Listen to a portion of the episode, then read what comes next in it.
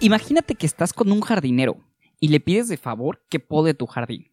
En ese momento, saca una tijera escolar para realizar la tarea. ¿Qué es lo primero que vas a pensar y le vas a decir? Por supuesto, te acercarás y le dirás, oye, disculpa, creo que esa no es la herramienta adecuada, ¿no crees?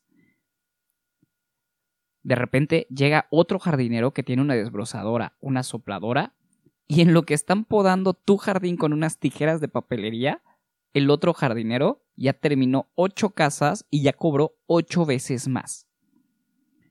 Profesionalizarse no solo depende de ti, depende también de las herramientas que tengas a tu alrededor para facilitar la tarea y además potencializar el resultado. Hoy es martes. ¿Qué nueva herramienta estás utilizando para que no seas la misma persona que el martes pasado? Bienvenidos al podcast de El Peor Vendedor del Mundo. Mi nombre es Pablo Castillo y es un gusto otra vez estar con ustedes en este episodio número 4. En este capítulo número 4 probablemente sea diferente a los anteriores, porque es un tema muy importante y quiero abarcarlo lo mejor posible. Profesionalizarnos como asesores de ventas. ¿Cómo convertirte en el asesor profesional de ventas en lo que estás haciendo? Te voy a dar alguna información y algunos tips que te pueden servir a dar ese salto y a ser diferente a todo lo que hay allá afuera y toda la competencia que puede hacer. De forma de que tú seas una vaca morada. O sea, alguien superior al promedio.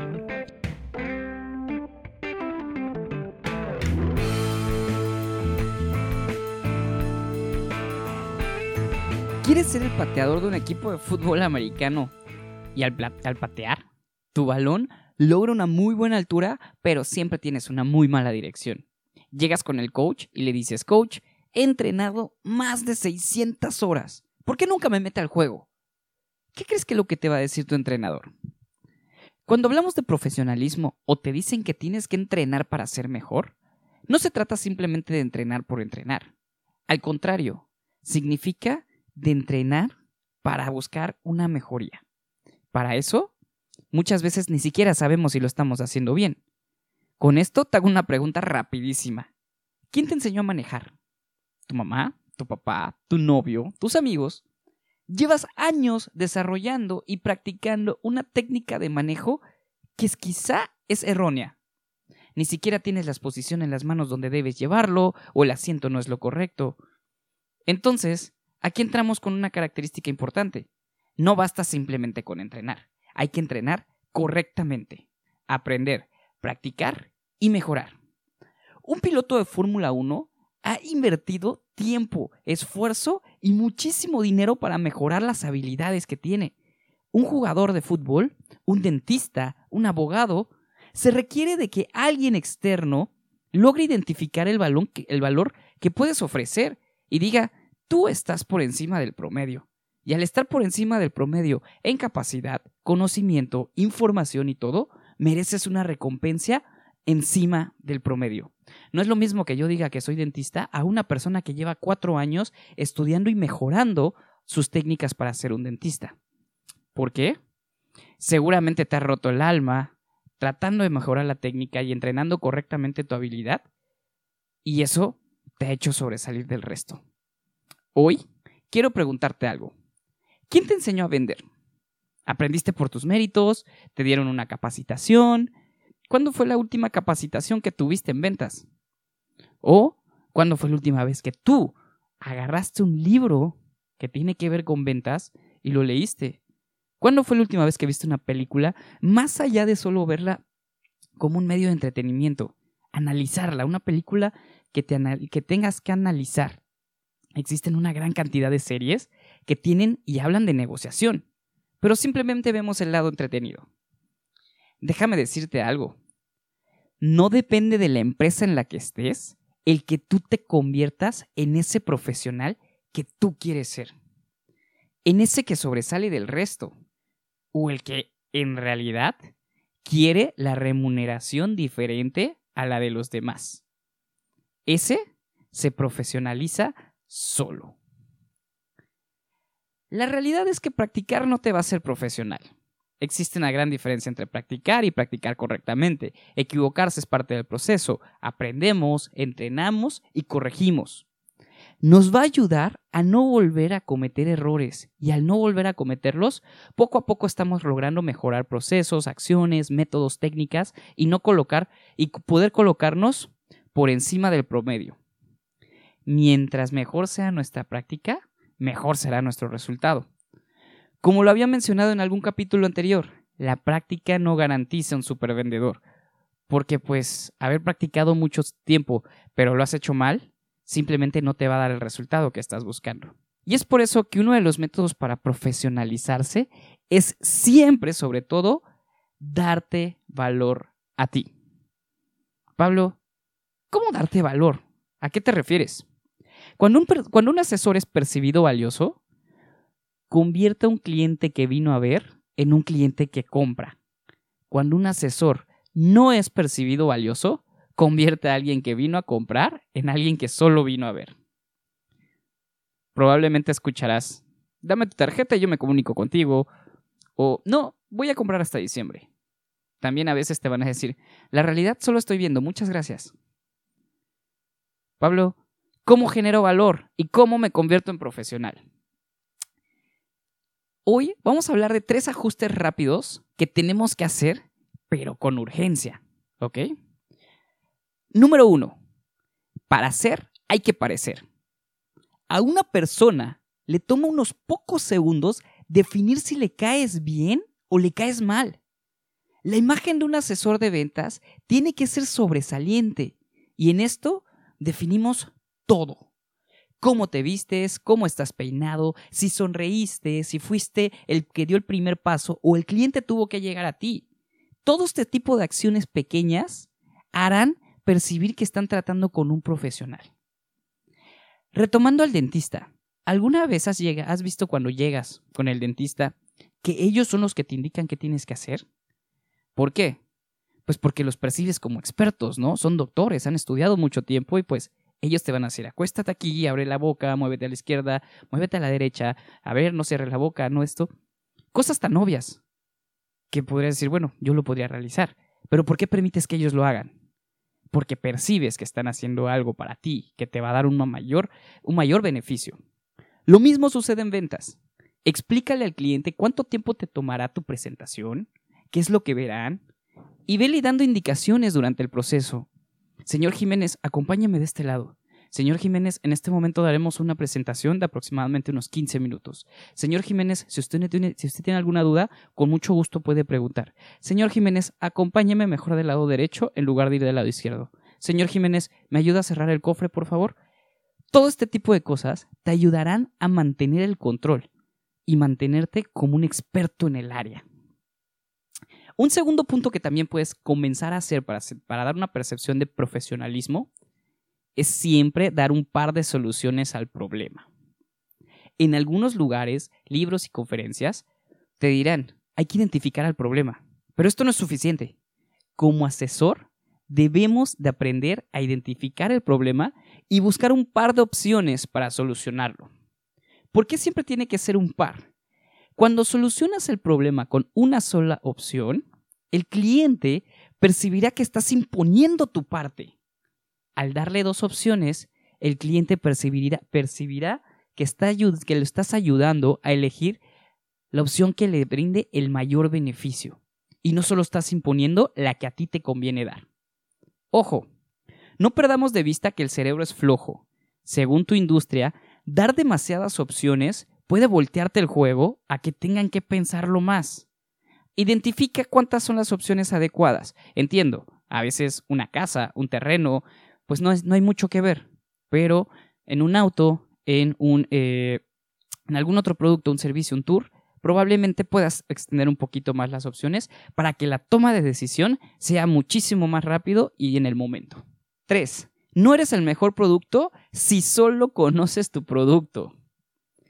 No puedo pensar en un error más grande que el de un asesor que al lanzar argumentos sobre su producto diciendo que es mejor que la competencia y que en eso el cliente le diga, eh, creo que estás equivocado. Acabo de ir y lo que me estás diciendo no es verdad. De hecho, me dijeron una cosa totalmente contraria. En ese momento, lo mejor que puedes hacer es darle las gracias a tu cliente y despedirte. ¿Ok? Perdiste toda credibilidad. Si bien el producto que tienes seguramente tiene algunas ventajas sobre el producto de la competencia, es importante conocerlas para poder resaltar tus beneficios y no estar minimizando los de la, competencia. Al tener este conocimiento sobre la competencia, dará al cliente la certeza de que la persona que lo está atendiendo le está ahorrando tiempo de ir a verla o de ir a conocerla. ¿Por qué? Pues tú ya lo conoces. O al menos, cuando él vaya y confirme que lo que dijiste es verdad, se convencerá de que a diferencia de otros vendedores que están allá afuera, tú te preocupaste por informarte y eso te pondrá en un nivel más elevado que los que están allá arriba, allá atrás. El cliente esperará que todos los vendedores sepan cuando menos lo que tú has demostrado saber. Y al no lograr superar esa expectativa, adivina qué, confiará mucho más en ti. Si bien por tiempo solo te menciono estas tres, existen muchas formas de ser un asesor profesional. Y lo primero es tener la actitud para querer lograrlo. Si no comienzas hoy, podrías ser un vendedor 16 años y seguirás siendo el vendedor promedio con ingresos promedio. En el momento que te conviertes en un asesor profesional, comienzas a cuidar tu imagen, cuidas tu comunicación, mejoras tu léxico, lees algunos libros que te van a ayudar a potencializar las técnicas que estás utilizando, te alimentas de contenido valioso para ser mucho más efectivo y diferente a la hora que lo que hacen los demás. Y además, te conviertes, como diría Seth Godin, en una vaca morada. Para terminar, déjame decirte algo. Toda esta preparación no depende de la empresa en la que estés. Si bien algunas te van a brindar herramientas, jamás va a depender al 100% de la empresa. Esta preparación es tuya, por eso le llamamos que es valor a ti, valor a tu persona. Esto debe ser como la comida de todos los días. ¿Qué puedo hacer hoy para no ser la misma persona y no ser el mismo asesor que fui ayer? Todo lo que estés haciendo hoy va a definir a la persona que vas a ser mañana. Y no sé, a lo mejor en un año vas a decir, si hubiera iniciado hace un año, todo lo que habría estado logrando ahorita. Alto, Comienza hoy. Y entonces cambia ese pensamiento por qué bueno que inicié hoy, porque hace un año que empecé, ahora estoy logrando todo lo que tengo. Simplemente es hacer ese pequeño cambio. Muchas veces la diferencia o la razón por la que un vendedor tiene tanto miedo de ponerse un objetivo alto, entre comillas, es porque no sabe qué es lo que va a venir el siguiente mes. A diferencia de un asesor profesional que se preparó, dio seguimiento a sus clientes y ya sabe que este mes está entrando con dos o tres opciones o está ya sabe que tiene ciertas opciones de ventaja o tiene clientes que le dijeron que iban a comprar más adelante y ya les está dando seguimiento. Ahí está la diferencia entre los que les da miedo y los que te dicen, voy por una más. Ya para concluir, estamos en una época en donde tenemos la herramienta más grande que existe, Internet. Y aún así, conozco asesores que les da miedo iniciar en esta, a utilizar esta herramienta. ¿Te digo algo? Comienza hoy. Primero, ve esos dos videos de 15 minutos y 20 minutos, pues, uno que habla de cierre de ventas, o dos, ve ese otro video que habla de algún review de un producto de la competencia y que te va a ayudar a sacar información para poder utilizar durante una negociación. Termino con esto. Profesionalizarte no tiene por qué costarte dinero, pero no profesionalizarte, estoy seguro que te va a seguir costando muchísimo dinero.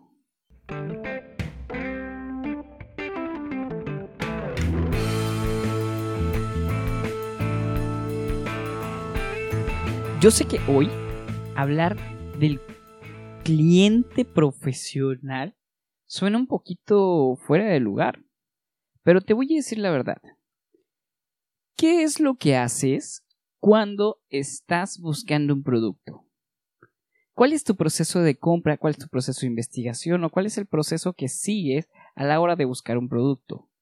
Estoy seguro de que probablemente le vas a preguntar a un amigo, a un compañero, revisarás internet, pues para conocer cuáles son las cosas que pues que quieres comprar. Buscar algún feedback, algún preview, eh, diferentes herramientas que puedes buscar en internet antes de llegar a una tienda física. Sí, hoy por hoy tenemos muchas herramientas, inclusive desde internet puedes comparar diferentes productos de diferentes tiendas antes de poder ir y, antes de poder encontrar la mejor opción. Pero, ¿por qué decimos si podemos profesionalizarnos como clientes? Uno, la información que vas a encontrar va a ser vasta, grande, ¿ok? Entonces, generalmente, lo que hacemos cuando estamos buscando un producto es que nos vamos al primer video o al primer review y con base a eso generamos un, un juicio para saber si el producto es bueno o es malo. Déjame decirte algo, muchas páginas en Internet, por ejemplo Mercado Libre, ponen los, los comentarios simplemente si la publicación es pagada ya te incluye algunos comentarios de buenas calificaciones o malas calificaciones. Bueno, de malas no, pero generalmente de buenas calificaciones y medianas calificaciones. Esto es para que, como tú estás pagando por Internet, para que se muestre tu producto, eh, Mercado Libre va a intentar que tu producto se vea lo más orgánico posible. Y tú, que estás desde el otro lado y quieres comprarlo, al verlo y al leer las, los comentarios, pienses que, bueno, alguien ya comentó y alguien está dándole un voto de aprobación a ese producto. Sin embargo, son técnicas que se utilizan para darle publicidad a las cosas. Digo, al final, si ya pagaste para que eh, estas páginas muestren tu producto, necesitan que sea lo más efectivo posible.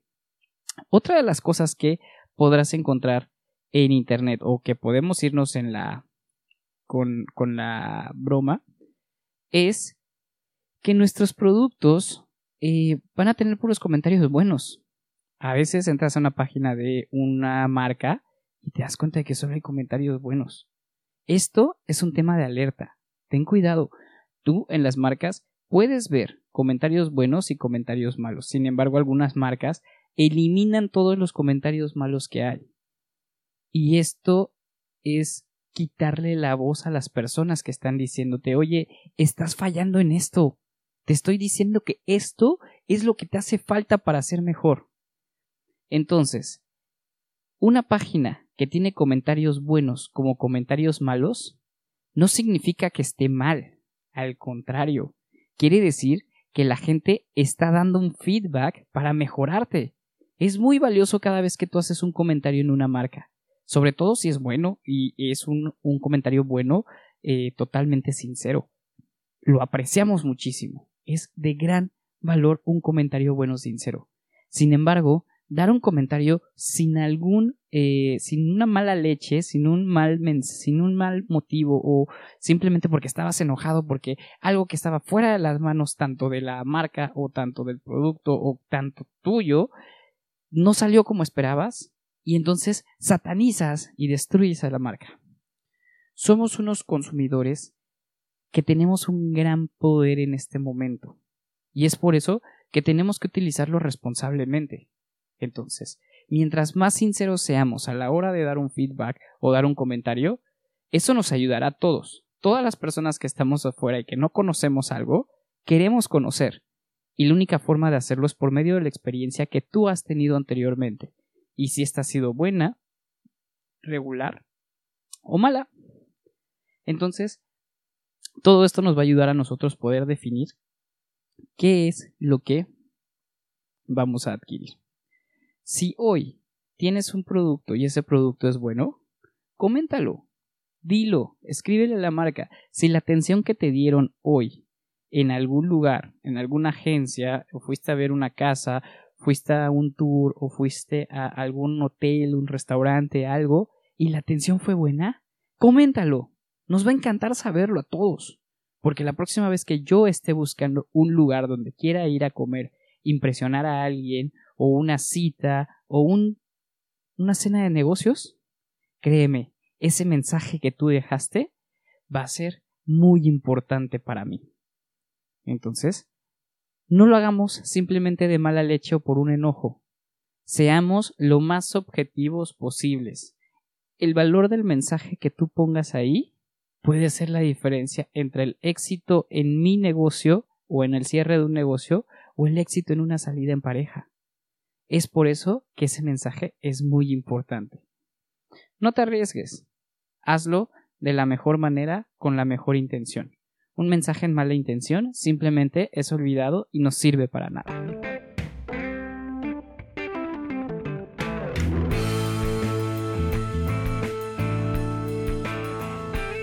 Continuando con todo esto que les acabo de mencionar, eh, quiero decirles algo. No es un tema nuevo.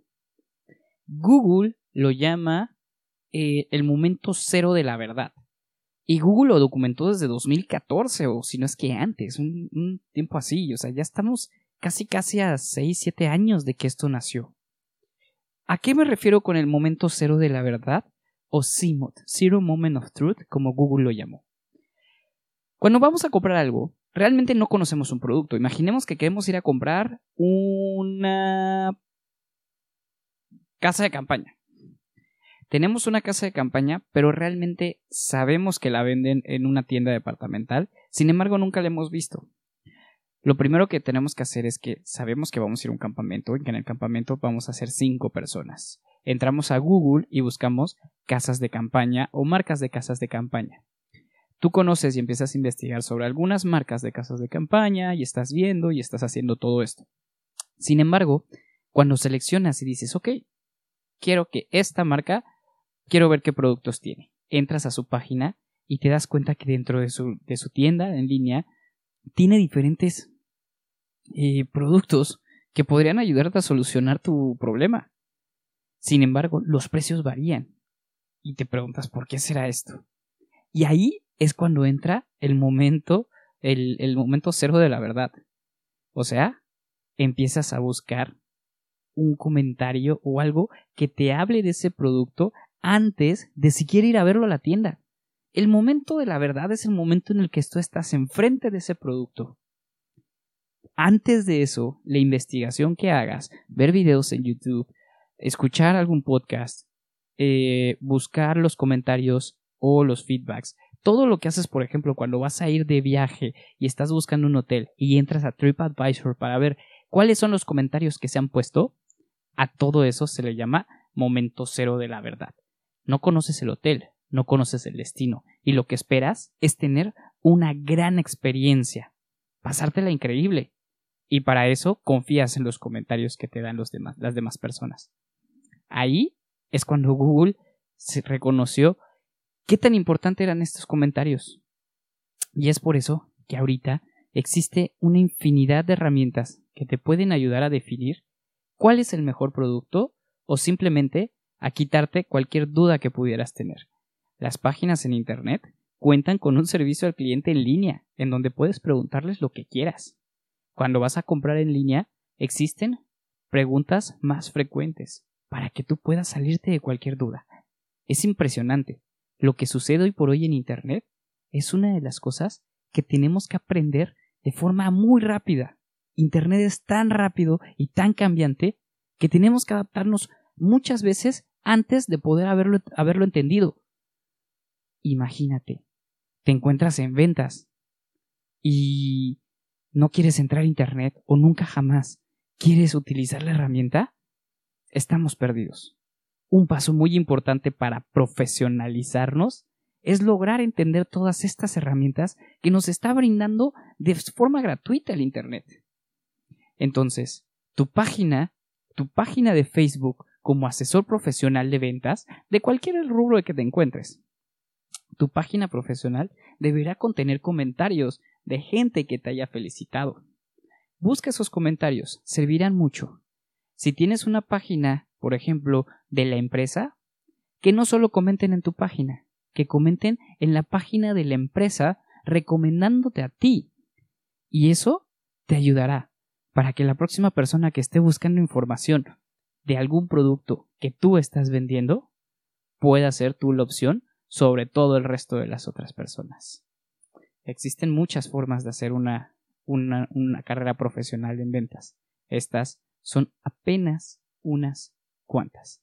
Si quieres saber más, quédate, estaremos platicando sobre muchísimas otras herramientas y muchísimos otros elementos que pueden ayudarte a destacar sobre todos los vendedores que hoy por hoy siguen pensando que las ventas físicas van a volver a ser lo que eran antes. Bienvenido, este es el podcast del peor vendedor del mundo. Mi nombre es Pablo Castillo y el día de hoy te puedo decir algo. Las ventas han cambiado.